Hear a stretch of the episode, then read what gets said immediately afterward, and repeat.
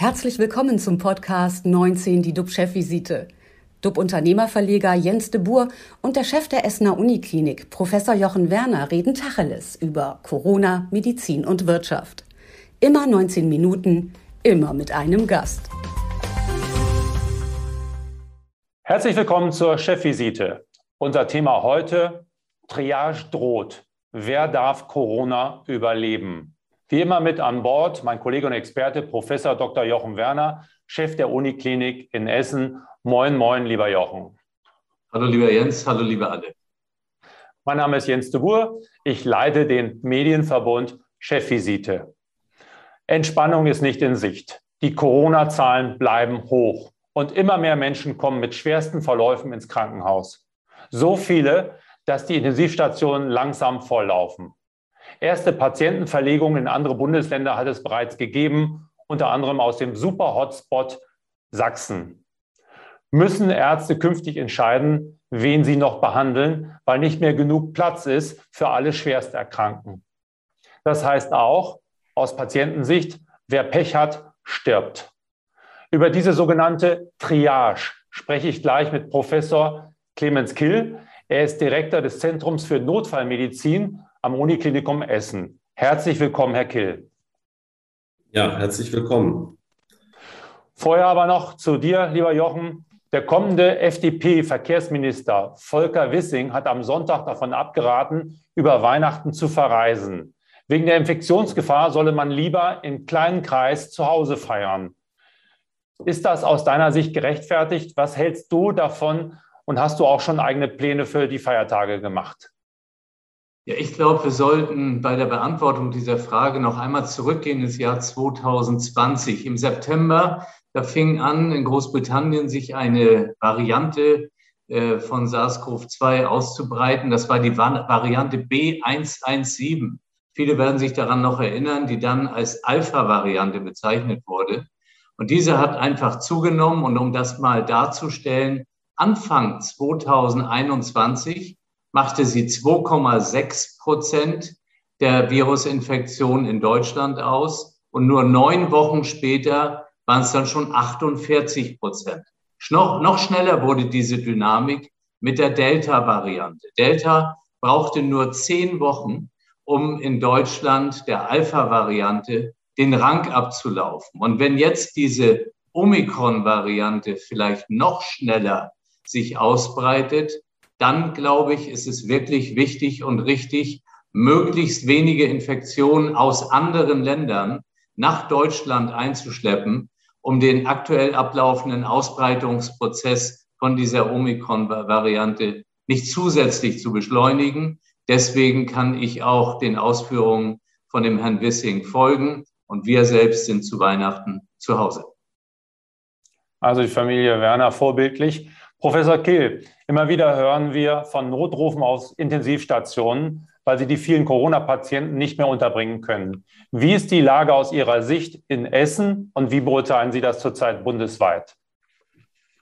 Also die Lage äh, auf den Intensivstationen ist sicherlich äh, belastet von den Corona-Patienten. Das ist sowohl in Essen der Fall als auch natürlich in den äh, Bundesländern, wo die Inzidenzen besonders hoch sind.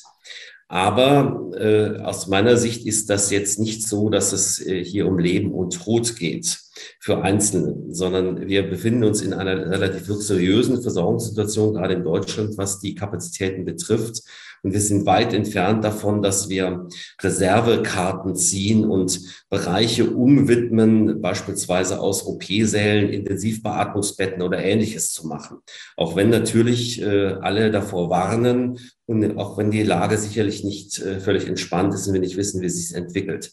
Aber ähm, das jetzt stattfindende Ausfliegen von Patienten ist etwas, was natürlich sehr publikumswirksam ist. Aber man muss sich natürlich immer kritisch fragen, diese Intensivplätze werden ja nicht nur verbraucht oder gebraucht für akut erkrankte oder verletzte Menschen, die zum Zeitpunkt X das einfach brauchen, sondern sie werden auch zu erheblichen Teilen für normale geplante äh, schwere Operationen gebraucht. Und da müssen wir uns alle an die Nase fassen, wie wir unsere Gesamtaufgaben priorisieren. Corona schlägt zu und es dauert ja auch immer eine gewisse Weile von der Infektion, bis man dann im Krankenhaus landet. Und äh, viele sagen, Weihnachten werden wir den Peak, also den Höhepunkt erreichen. Haben Sie Angst davor, dass es Weihnachten dramatisch werden könnte oder ist das Mediengeklapper? Diese Frage kann man nicht mit oder beantworten. Mediengeklapper ist ja nahezu alles, was die Medien in Sachen Corona verbreiten. Das ist nun mal ihre Aufgabe zu klappern, sonst hört ihnen niemand zu. Und viele dieser Dinge sind auch durchaus berechtigt. Ich habe keine Angst vor Weihnachten. Ich habe auch keine Angst davor, dass ich vielleicht selber äh, in Heiligabend äh, statt mit der Familie zu verbringen einen Beatmungsbeutel drücken muss, weil nur noch Menschen und keine Maschinen mehr verfügbar sind. Das wird nicht passieren. Da bin ich sehr sicher. Dazu haben wir genug Ressourcen. Aber was sicherlich richtig ist, wir vergessen, dass äh, Corona ja nur eine zusätzliche Leistungsanforderung an die Medizin ist und die Medizin ja auch vorher mit den geplanten Ressourcen oder den vorhandenen Ressourcen ihren Job gemacht hat. Das heißt, letztlich für jeden Corona-Patienten, der einen Platz verbraucht, fällt ein anderer medizinischer Fall hinten runter. Ähm, deswegen, äh, das ist auch dieses Thema Triage. Triage kommt eigentlich aus der, der Kriegsmedizin vor mehreren hundert Jahren, wo auf dem äh, Feld entschieden wurde, wen schleppt man überhaupt noch aus dem Gefechtsfeld raus und wen lässt man liegen. Daher kommt das eigentlich. Und Triage ist etwas, was jeden Tag in der Medizin schon stattfindet. Jeder Notarzt muss entscheiden, wenn er drei Verletzte hat und erst alleine ist, wen er zuerst behandelt. Das ist ein Regelvorgang in der Medizin, der jetzt immer nur sehr äh, missbraucht für die Corona-Lage. Und was wir im Moment machen müssen, wir müssen entscheiden, welche geplante Operation wird zu Lasten oder wird, wird fällt hinten runter zugunsten eines Corona-Patienten, der einen Beatmungsplatz braucht. Und dann bekommt ein älterer Mensch eben seine Hüftendoprothese Monate später und hat ein bisschen länger Schmerzen. Noch sind wir nicht an dem Punkt, aus meiner Sicht, wo wir lebensnotwendige, kurzfristig erforderliche Operationen, wie zum Beispiel Tumoroperationen, ausfallen lassen. Da sind wir noch ein ganzes Stück von entfernt. Wir haben viele Operationen, die jetzt noch verschiebbar sind, die, wo Menschen vielleicht leiden, ein bisschen länger Schmerzen haben, aber nicht deshalb, deshalb sterben müssen, wie wenn man einen Corona-Patienten nicht beatmen würde. Aber wir wissen nicht, was noch passiert und wie sich die Lage weiterentwickelt. Sollte man dann bei einer Triage berücksichtigen, ob der Patient geimpft ist oder nicht geimpft ist? Weil ja Ungeimpfte schließlich bewusst ein größeres Risiko eingehen, schwer zu erkranken. Das ist eine ganz, ganz große moralisch-ethische Frage. Ähm, Im Moment leisten wir uns in der westlichen Medizin, dass man rauchen darf und trotzdem an seinem Bronchialkarzinom behandelt wird, auch wenn man äh, zumindest diese Erkrankung, ähm, ich sag mal, gefördert hat. Jemand, der Suizidversuch begeht, wird medizinisch behandelt.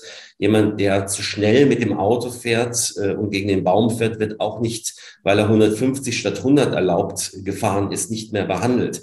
Also das ist eine Frage, die die Medizin ganz klar bis jetzt so beantwortet, dass ähm, die Schuldfrage bei Erkrankung und Verletzung grundsätzlich nicht gestellt wird.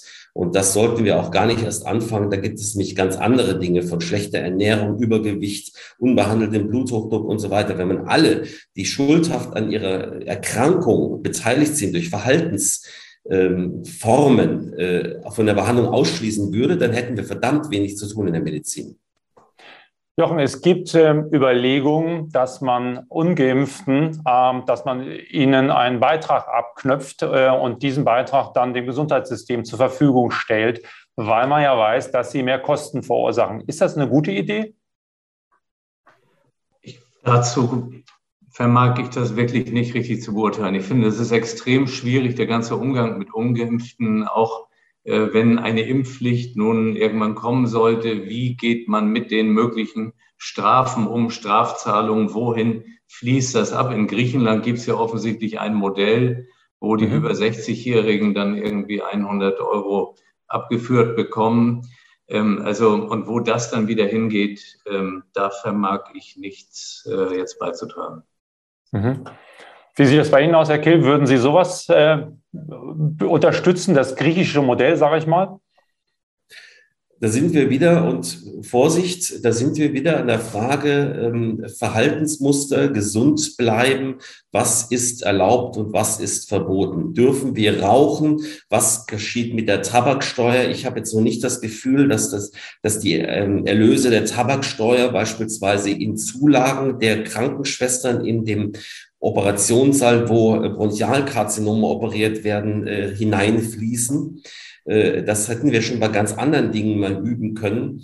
Ähm, das macht überhaupt keinen Sinn in meinen Augen. Wie gesagt, nochmal, äh, wenn wir zehn Menschen im Krankenhaus anschauen, dann kann man mindestens bei fünfen sagen, wenn die jetzt nicht so fett gegessen hätten, wenn die ihren Blutdruck behandelt hätten, wenn die äh, schlank geblieben wären, Sport getrieben hätten, nicht so schnell Auto gefahren wären, nicht jahrzehntelang geraucht hätten, dann wären sie jetzt nicht im Krankenhaus. Das ist jetzt nur sehr exponiert mit dem Impfthema. Aber diese Kausalität, Gesundheitsverhalten und ähnliches, das werden wir nicht mit Strafen ändern. Das ist da zeigt sich eigentlich, dass wir jahrzehntelang verpasst haben, den Menschen äh, das gesunde Leben in irgendeiner Weise näher zu bringen. Sie lernen jeden Mist in der Schule, aber nicht, wie man gesund erwachsen wird und wie man gesund alt wird.